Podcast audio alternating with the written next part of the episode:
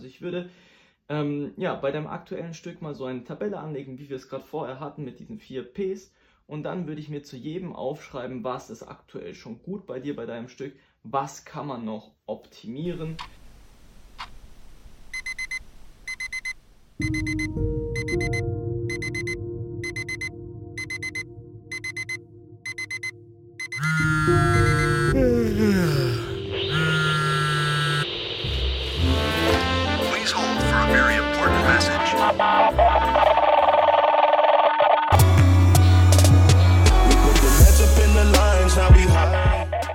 Okay, und wir gehen jetzt auf das erste P ein. Wie wir schon erfahren haben, ist das ja, die Haltung, also Posture.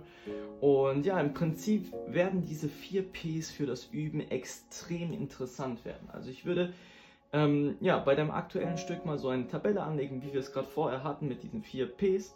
Und dann würde ich mir zu jedem aufschreiben, was ist aktuell schon gut bei dir, bei deinem Stück, was kann man noch optimieren, an welchen Stellschrauben kann man noch optimieren. Und beim ersten P, das gilt für die Haltung, also eben bezieht sich das auf alles Körperliche, ja, was wir eben ja, am Klavier machen. Und ähm, natürlich schließt es auch alle Bewegungen mit sich ein. Also auch technische Aspekte sind in diesem ersten P ähm, drin. Und da kannst du dir mal gern selber die Frage stellen, ähm, ja, was läuft schon gut bei deinem aktuellen Stück ähm, an der Haltung und an der Technik? Was sind noch Stellschrauben, die man optimieren kann? Das ist das erste P.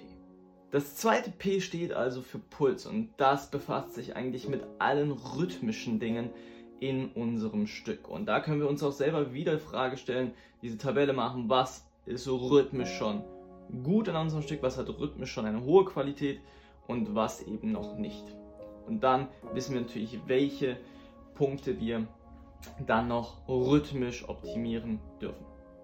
Das dritte P ist auch sehr interessant und ja, das steht eben für Palette, betrifft also die Art, wie wir den Klang kontrollieren und alles eigentlich im Prinzip, was zu hören ist. Also auch hier wieder, ähm, ja, stellen wir uns die Frage, was sind denn die Stellen noch bei uns im aktuellen Stück, wo wir den Klang noch nicht richtig, richtig gut kontrollieren können.